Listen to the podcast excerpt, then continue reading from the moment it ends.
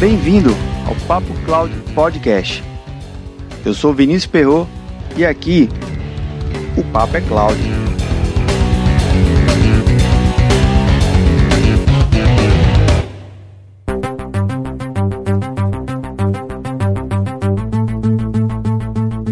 O LinkedIn publicou em seu site um relatório apontando as principais funções que mais cresceram e que mais tiveram relevância em 2018. E aí, como todo um bom começo de ano, você ao ler esse relatório sai correndo feito louco, dizendo assim: "Nossa, estou muito atrasado nessas tecnologias". Mas será que devemos nos assustar quando vemos essas tecnologias tão emergentes sendo adotadas por grandes empresas e você ainda nem sabe ao menos como elas funcionam? Vamos juntos aqui, eu e você, entender o que o relatório do LinkedIn 2018 Emerge Jobs Reports, em uma tradução livre, fica mais ou menos relatórios de empregos emergentes ou trabalhos emergentes. Para deixar claro, o relatório é baseado no mercado norte-americano, mas sabemos, eu e você, que muitas dessas tecnologias adotadas por lá também são adotadas por aqui. O relatório é dividido em três partes. A primeira fala sobre empregos emergentes, a segunda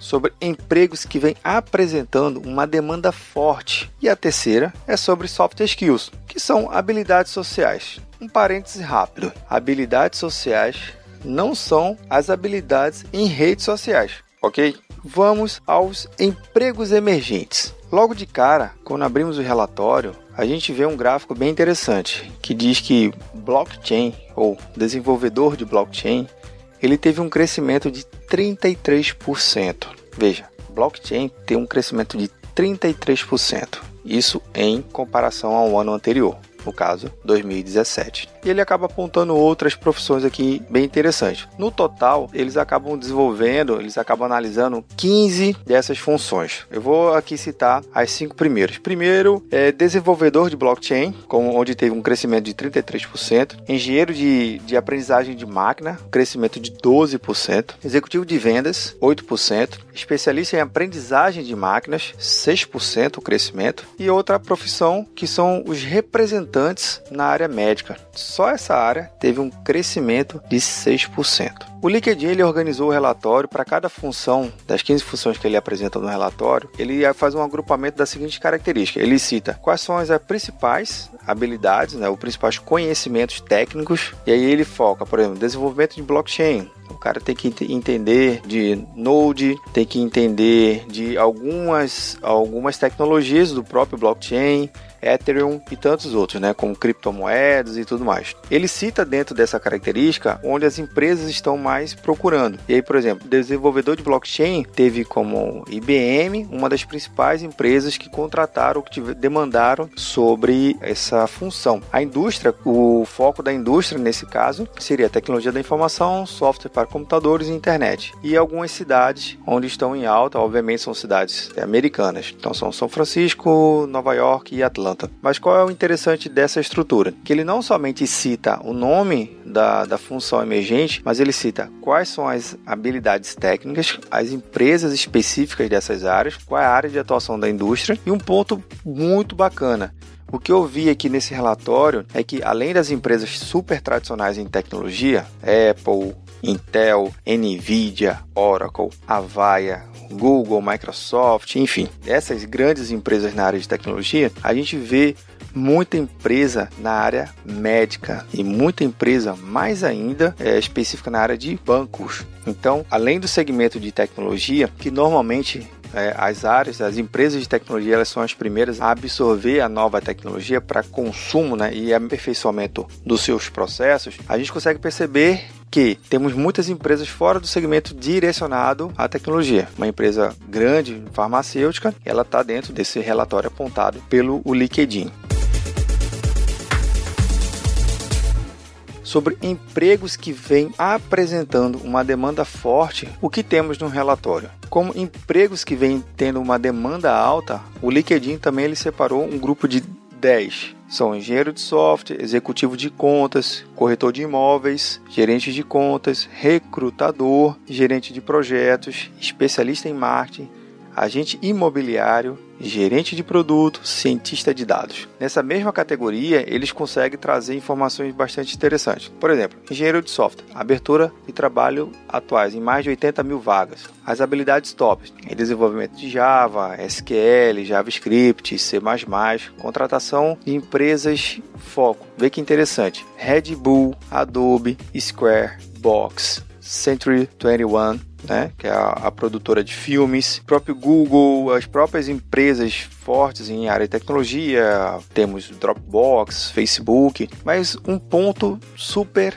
super importante nesse relatório quando ele foca nessa parte. Por exemplo, gerente de projetos. Gerente de projetos é, a abertura média que foi analisada era em torno de 42 mil vagas e basicamente com que habilidades, isso é, com que habilidades pregressas esse gerente de projeto. Construção, gerenciamento de construção, gerenciamento de programas, engenharia, melhoria de processos de negócios. E o legal, uma das empresas que mais é, chamou a atenção foi o Airbnb e a Pandora e tantas outras aqui empresas que vale a pena você dar uma olhada nesse relatório. Então, esse relatório ele acaba apontando vários segmentos, não somente segmentos na área de tecnologia, mas segmentos além da área de tecnologia. Isso acaba tendo uma outra percepção do conhecimento técnico que você deve ter, que não somente deve ser aplicado na área de tecnologia.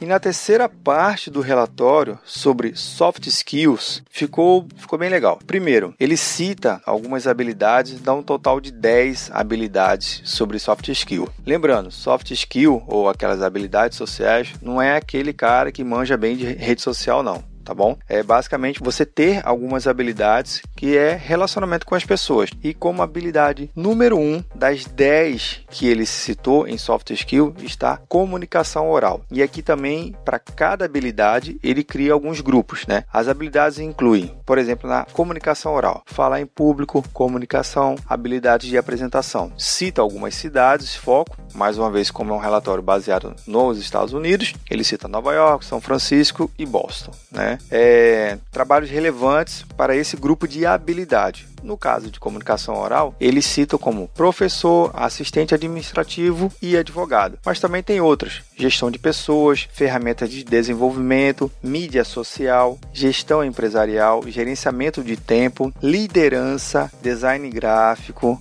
ciência de dados, desenvolvimento web. Essas são algumas das principais habilidades considerado pelo LinkedIn como soft skills. Interessante que hoje, se a gente analisar direitinho, a gente tem um mix aí dos profissionais, com um pouco de liderança, um pouco de ciência de dados, né, um pouco de gerenciamento de tempo, gerenciamento empresarial e tantas outras habilidades. Só para deixar claro, por que, que este podcast está falando do LinkedIn? Simples, é porque o LinkedIn é uma grande ferramenta e referência para quem está procurando vagas e para quem está recrutando. Simples assim. O link para conferir o relatório completo eu deixo na transcrição desse post. Leia e tire suas próprias conclusões. Só para deixar registrado, o artigo foi publicado em 13 de dezembro de 2018. É bem recente esse relatório. escrito nada mais, nada menos por Guy Berger, que é o Chief Economist. O cara é o economista-chefe do LinkedIn. Recomendo procurar mais artigos dele. Um outro relatório bastante interessante que pode te ajudar no seu planejamento para 2019 é o Global Recruiting Trends 2018, que ele cita as principais tendências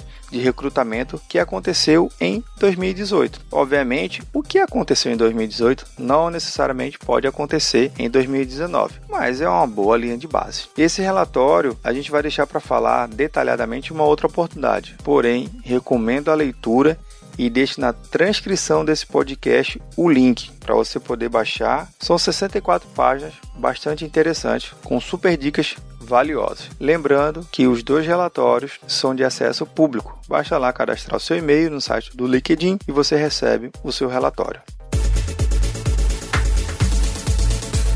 Agora que entendemos os principais pontos do relatório do LinkedIn, o que você deve fazer? Como de fato se preparar para conseguir entrar em um desses empregos emergentes? costumo dizer que de nada adianta almejar vagas como essas citadas no relatório do LinkedIn ou em qualquer outro relatório que você acompanhe se você não realizou um planejamento antes. E eu estou falando de preparação adequada. Aproveite e deixe seu comentário e nos diga o que você tem visto no mercado que estão demandando mais e compartilhe sua opinião. Nesse exato momento, você deve estar pensando algo assim: certo, Vinícius? Eu até entendi que existe uma demanda e fazer um planejamento pode até me ajudar a conseguir uma dessas vagas. É bem simples. Qual é a dificuldade? Bem, meu amigo ouvinte do Papo Cloud Podcast, as dificuldades podem estar ocultas e devemos, antes de mais nada, saber identificá-la. Primeiro, a gente tem uma análise muito forte de relatórios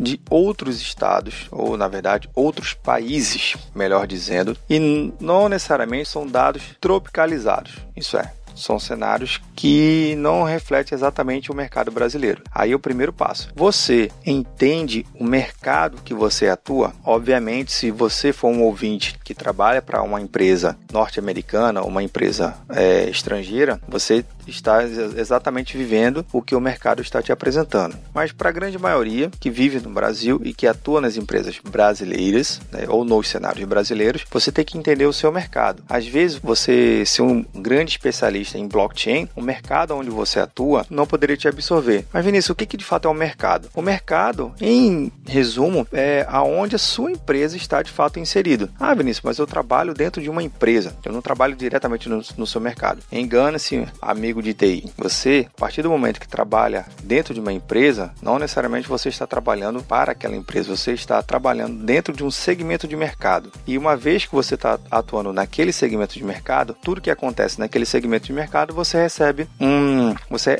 sofre reflexo direto daquele acontecimento. O que eu tenho visto pelo Brasil, algumas empresas na área financeira, como bancos e agências de crédito, elas se prepararem sim para o uso dessa tecnologia do blockchain, por exemplo, mas não necessariamente necessariamente toda empresa na área de banco ou finanças vai adotar o blockchain como exemplo de uma forma rápida. Algumas empresas levam mais tempo. E aí cabe você entender qual é o timing dessa empresa, como ela está posicionada no mercado e quão estratégico essa tecnologia que você está almejando estudar e implementar dentro dessa empresa reflete ao mercado. Naturalmente, se dentro do mercado o, conjunto de empresas que você perceber que já uma ou outra já estiver implementando a tecnologia que você quer implementar dentro da empresa onde trabalha, fica mais fácil de convencer o empresariado, né, os empresários, o, o seu chefe direto a implementar aquela tecnologia. Isso pode te ajudar. Depois de entender o mercado e quais são as demandas, agora vamos nos preparar. A preparação para um profissional, não somente na área de TI, mas em qualquer outra área, é fundamental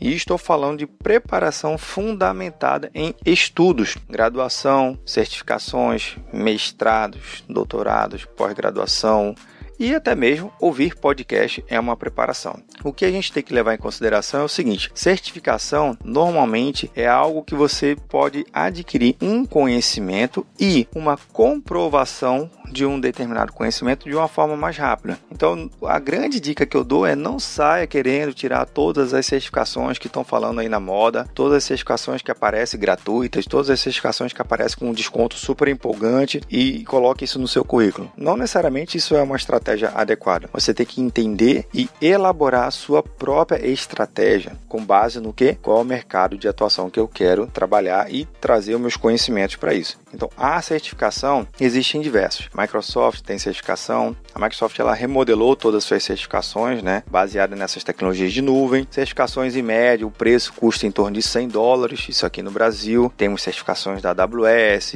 IBM, Oracle, é, CompTIA, certificações baseadas em vendor, né? A gente chama de certificações com rótulo de, de, de uma empresa e certificações sem rótulos de, de empresas, que isso também faz parte da sua análise enquanto mercado, é, compreender quais são as certificações que estão sendo pedidas. Ah, Vinícius, mas eu iria precisar de mais um relatório desse para me dizer exatamente quais são as certificações que estão pedindo no mercado. Lembre, faça a sua pesquisa de mercado com a empresa do mercado que você está atuando. Na cidade, no estado ou na região, se é no norte, se é no nordeste, se é no centro-oeste, se é no sudeste, se é no sul do nosso país. Né? O Brasil é muito grande e muitas das vezes você tendo um contato mais regional, você consegue compreender melhor qual é o caminho que você tomar. Mas o que eu observo muito ao longo dos anos que normalmente certificações sem bandeira de fabricante é uma grande porta de entrada. Na verdade, ele é um bom carimbo no seu currículo. Por que isso? A partir do momento que você estuda em certificações que não necessariamente são baseadas em um fabricante, ela te dá mais conhecimento fundamental sobre a tecnologia em si, não necessariamente sobre a tecnologia do fabricante. Um exemplo clássico: você vai trabalhar com infraestrutura de redes. Normalmente, infraestrutura de redes você pode tirar uma certificação Cisco, uma certificação Juniper, Huawei, tantas outras certificações voltadas a fabricante que trabalham nesse segmento, né, na camada 3 de rede, né, do modelo OSI. Porém, se você procurar no site da CompTIA, eu vou deixar todos os sites que eu estou falando aqui, CompTIA, Microsoft, IBM, Oracle, vou deixar na transcrição desse podcast, você vai começar a observar que eu tenho capacidade de tirar certificações na área de redes de computadores focado com conhecimento de redes. Ah, Vinícius, mas espera aí, não seria melhor já tirar uma certificação na área Cisco, já que Cisco é uma, uma certificação tão bem aceita no mercado? É, mas muitas das vezes a vaga que você esteja pleiteando dentro de um mercado, lembrando, mercado é sempre algo importante a ser analisado, dentro daquele mercado, não vai te ajudar a atender aqueles requisitos da empresa, porque às vezes a empresa ela tem uma certificação específica do fabricante. Aí você é super especializado em, em Cisco, mas lá eles pedem certificação é, em Juniper ou, ou qualquer outro fabricante. Ok, a empresa pode até te contratar e te dar um tempo para tirar a certificação, mas é mais fácil você passar por alguns determinados é, etapas do processo por certificações que a gente chama de certificações sem o vendor, sem o fabricante, são certificações que focam no conhecimento. Então, certificação ainda assim é um, é um grande caminho para você trilhar. Algo importante, mais uma vez, não saia querendo pegar 2019 ou qualquer outro ano que você estiver ouvindo esse podcast, tirar todas as certificações da moda. Muito cuidado. As certificações envolvem tempo, esforço, dedicação e muito investimento. Investimento social seu, saídas, encontros com a sua família, mas também uma parte financeira. Como eu citei, algumas certificações têm em torno de 100 dólares, existem certificações técnicas e as não técnicas de 100, 300, 500, mil dólares, 2 mil dólares e os preços só fazem aumentar. Quando você começa a fazer o seu planejamento, você começa a entender que eu tenho que fazer um desembolso de tempo para estudar, às vezes comprar um material específico sobre aquele treinamento, e aí é mais um desembolso, seja um livro, seja um PDF, seja um e-book, seja um treinamento presencial. Muitos bem sabem da área de tecnologia que algumas certificações só é obtida após treinamento oficial e presencial do fabricante. Então isso também tem que ser levado em consideração aos seus custos. E aí tem um custo de viagem, um custo de hospedagem, alimentação, o treinamento propriamente dito e a própria certificação. Então tudo isso leva um determinado tempo. Também de nada adianta você fazer um planejamento que vai levar 10 anos para você entender e estudar aquela tecnologia. A não ser que a tecnologia seja tão boa que ela dure mais de 10 anos, né? Mas normalmente as tecnologias se atualizam muito rápido e você tem que escolher um nicho, né? Se você tiver um bom patrocinador, que queira bancar todas as suas certificações, ótimo. Que é um outro ponto super importante que eu gosto de trazer para essa discussão aqui. Quando você estiver se preparando para é, um determinado conhecimento, às vezes o profissional ele tenta pleitear dentro da sua empresa ou dentro da corporação que está trabalhando o custeio daquela certificação. A depender da empresa, ela faz questão de pagar mesmo. Por quê? É um benefício para a empresa. Existem empresas que veem isso como benefício de incentivo, fidelização do funcionário e tantos outros, mas às vezes algumas empresas acabam se certificando também. Se eu tenho um profissional certificado, elas acabam certificando. Mas elas entendem que um profissional mais qualificado pode melhorar o dia a dia do trabalho. Às vezes não. Às vezes não. Às vezes a gente tem uma empresa que ela não entende o valor disso e aí o funcionário normalmente ele acaba se frustrando.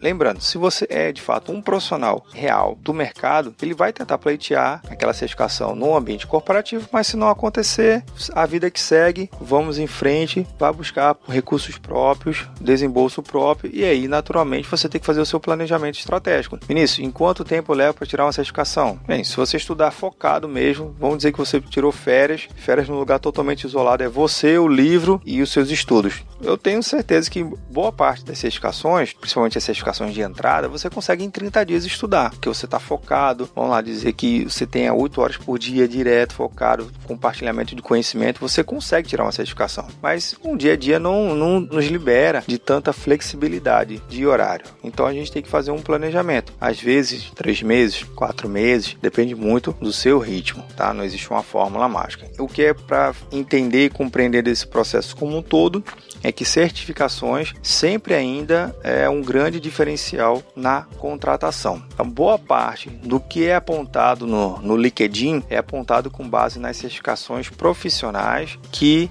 são certificações que órgãos internacionais reconhecem, que tem um, um, peso fabricante de fato, ou o vendor, né, de fato, ele tem um peso forte sobre aquela, aquela certificação, que lembrando, certificação é algo sério. É, você tem que ter cuidado, você não pode simplesmente ter um trilhão de certificações em, em um mês. Como é que é isso? Como é que isso funciona? Isso tudo tem que ter um cuidado, tem que ter uma análise sobre isso, né? O que vale salientar é que toda certificação que você tira e posta no LinkedIn e o método de busca dos recrutadores das empresas, eles conseguem filtrar e te achar. Então, como escrever essa certificação no seu currículo no LinkedIn também é uma grande forma de você melhorar esse processo de busca. E normalmente as certificações são os caminhos mais objetivos, né? Mais uma vez, para se ter um determinado conhecimento comprovado. Lembrando, sem conhecimento comprovado é um conhecimento que de fato pode ser utilizado. Né? Não busque a certificação, busque o conhecimento que a certificação proporciona e a certificação vai lhe proporcionar um atestado dizendo que você sabe exatamente sobre aquilo ali.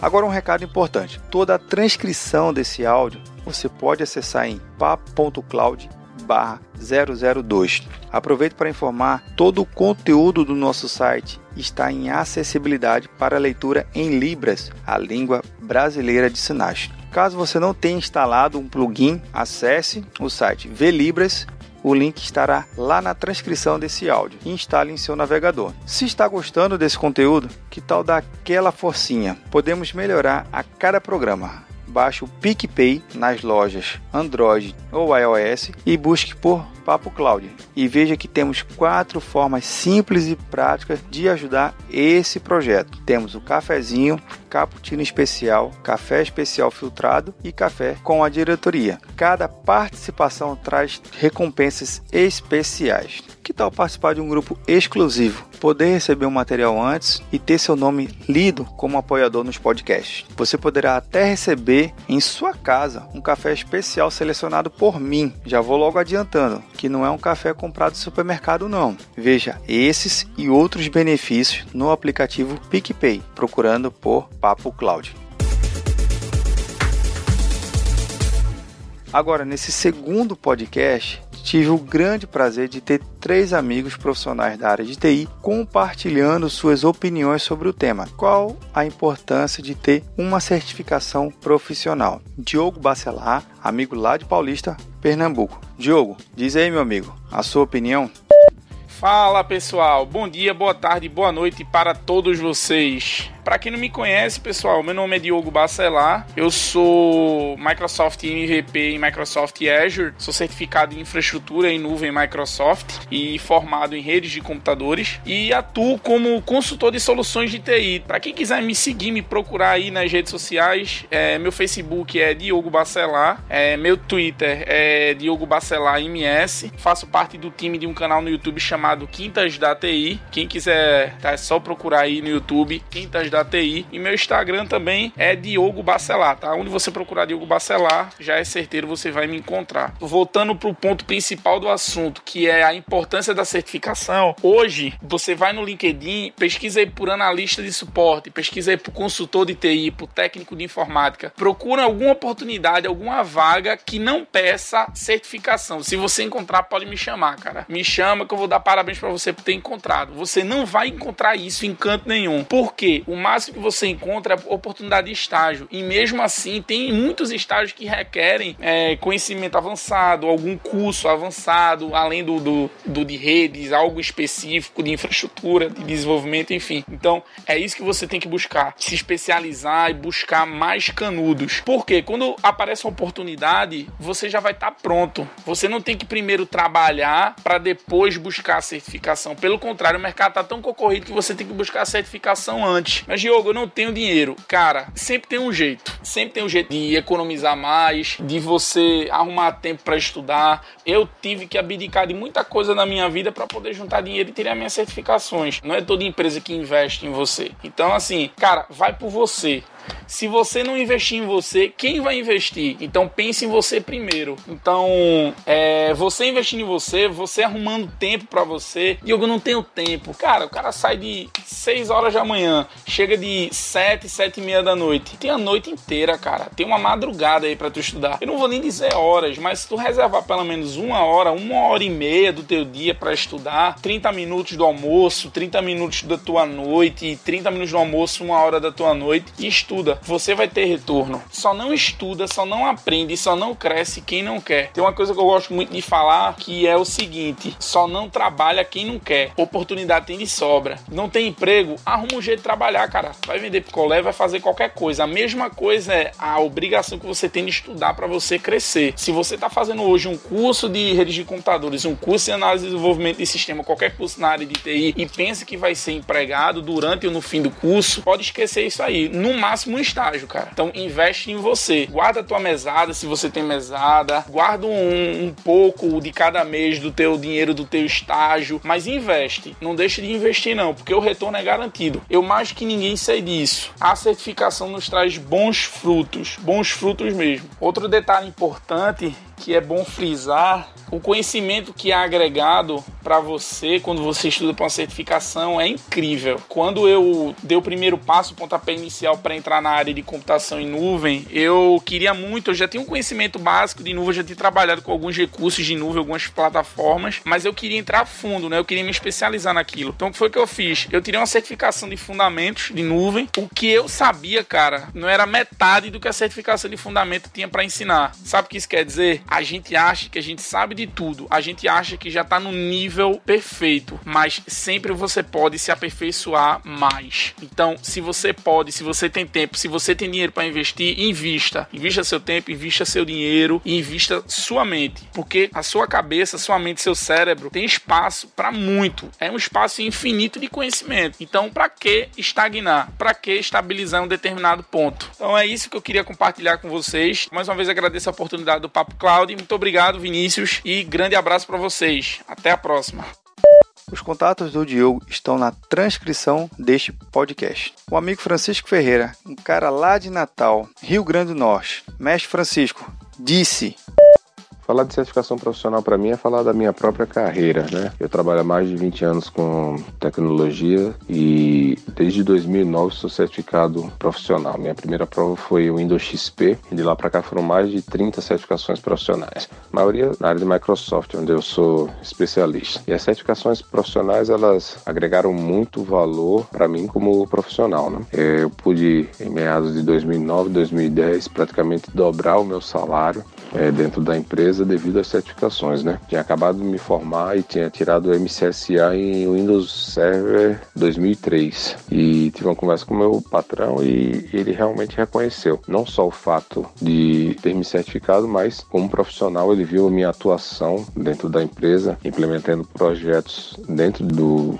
Windows Server 2003, é, Active Directory, dentre outros, e reconheceu esse aperfeiçoamento profissional na minha carreira. Além da empresa ser parceira Microsoft e usufruir de alguns benefícios devido ao profissional certificado. Né? Também abriu as portas para outros projetos, projetos na comunidade, Hoje sou palestrante e também sou instrutor de alguns treinamentos, né? Inclusive, é, lançamos um treinamento em Azure e AWS aqui em Natal, duas plataformas de nuvem e graças à certificação profissional que eu tirei no final do ano, hoje eu sou Microsoft Azure Administrator e essa certificação me abriu várias portas, né? Tive que fazer um curso em São Paulo de aperfeiçoamento na, na Azure Academy e logo após entrei na imersão de estudos e consegui tirar as certificações para seguir essa carreira. E hoje estou ministrando aulas é, dentro do Azure e isso tem sido bem rentável para mim, né? É, para mim, outra coisa importante dentro da nossa área seria o inglês fluente, a experiência profissional, é claro, e um curso de nível superior. Algumas empresas, por exemplo, a própria Microsoft, ela pede que você tenha um nível superior, um inglês fluente e experiência de mercado. É, se tiver, tiver certificações profissionais, isso é um fator diferencial. Então, esse kit, eu chamo de kit, né? Esses quatro é, juntos aí, eles vão alavancar é, bastante a carreira profissional de quem as possui, né? Inglês fluente, experiência profissional, nível superior e certificações profissionais. É, outra coisa importante a respeito das certificações é que elas são internacionais, né? Você é um Microsoft Certified Professional. Aqui no Brasil, na Holanda, nos Estados Unidos, onde você estiver, né? E esse reconhecimento internacional é, pode lhe abrir portas aí. Você que está pensando em ir para outro país, é, está indo para outra cultura, então isso pode alavancar é, sua carreira internacionalmente. Espero que esse, esse, depoimento tenha ajudado vocês e que incentive vocês a tirar certificações profissionais. Um grande abraço para meu amigo Vinícius Perro e para o Papo Cloud. Os contatos de Francisco estão na transcrição deste podcast. E para finalizar, as participações especiais, com a sua opinião sempre direta e com vários cenários de aplicação, o grande Jordano Amazônia, lá de Aracaju, Sergipe. Jordano, detona aí. Por que, a certificação profissional é importante? Bem, eu posso separar alguns pontos. Né? Você que é um. está se candidatando a uma vaga, né? vou botar aqui, você quer mudar de área, recém-formado e tudo mais. É, vou dizer que é um, é um nivelamento, acho que nem tanto. Vou dizer que é um pré-requisito, uma, uma, sei lá, um nivelamento de expectativa. Acho, acho que é mais ou menos isso. Eu posso traduzir mais ou menos dessa forma. Por exemplo, você contrata alguém de helpdesk. Existem as certificações iniciais para helpdesk. Vamos colocar dessa forma. Se existe uma certificação que corresponde às habilidades iniciais, você não vai estar tá pedindo nada. Ali já está suficiente para você. Né? Então vou pegar um pouco de um, de um, pouquinho de antigamente, né?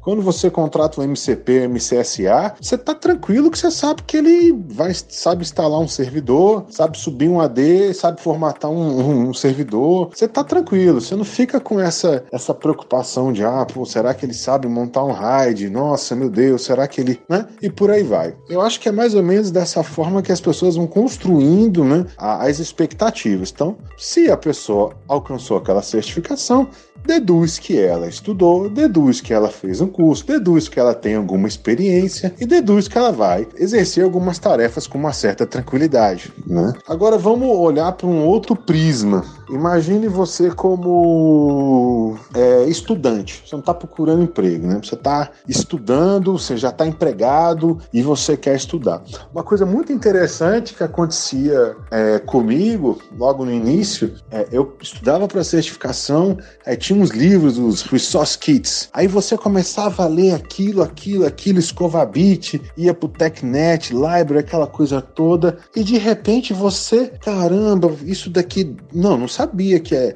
que essa ferramenta tinha esse recurso, não sabia que dava para fazer isso dessa forma. E você começa a abrir. A, ao estudar para alcançar a certificação, você se depara com materiais, com livros, força a construção de alguns laboratórios que é, você chega a sugerir no seu emprego é, soluções de um, uma situação que você falou, pô, poderia fazer diferente, não é mesmo? Então é por aí. Eu coloco muito, é muito saudável você estar tá sempre passando por esse ciclo, porque te força a estar tá atualizado, te força a conhecer jeitos diferentes. Imagine, quem veio do NT 2000, 2003, 2008, R2, 2012, 16, 19, Azure, Se, se a pessoa está fazendo isso sempre da mesma forma, tá alguma coisa errada, né? Tem muito colega meu que quando vai subir um server novo, tem que criar duas pastas, i386 e temp. Tá? Você já vê que esse cara é das antigas, né? Mas aí é, são experiências, né? E, e tem um outro, um outro encaixe que pode se somar isso tudo, que é a experiência do dia a dia. Então vai até uma sugestão para certificações, algumas existem, né? Que é, além de tudo, de prova, de exame, ter cases, ter anos de trabalho exercendo aquela função, é, comprovação de projetos, comprovação de anos naquela função, que aí é um, é um ciclo completo. Você tem a teoria, a prática, a experiência e você se atualizando, sempre deparando aí com coisas novas para estudar e para servir profissionalmente, atender clientes e por aí vai. Os contatos do Jordano estão na transcrição deste podcast. E você, qual a sua opinião sobre o tema? Para resumir esse podcast, devemos ficar sempre atentos ao que está sendo pedido pelas empresas e às novas tecnologias que estão surgindo, mas acredito muito na obrigação de cada um de nós sabermos nos preparar, identificando e mapeando o mercado em que devemos atuar. Assim, na hora do jogo, sabemos as regras e estamos ao mesmo tempo um pouco mais preparados para a tão sonhada vaga almejada. E você, que é empresário, gerente ou diretor, o que você tem feito para que seu time de TI esteja realmente preparado para implantar as novas tecnologias? Você também tem se preparado para melhorar os resultados da sua equipe e atender aos propósitos da empresa? E aí? Tá na nuvem?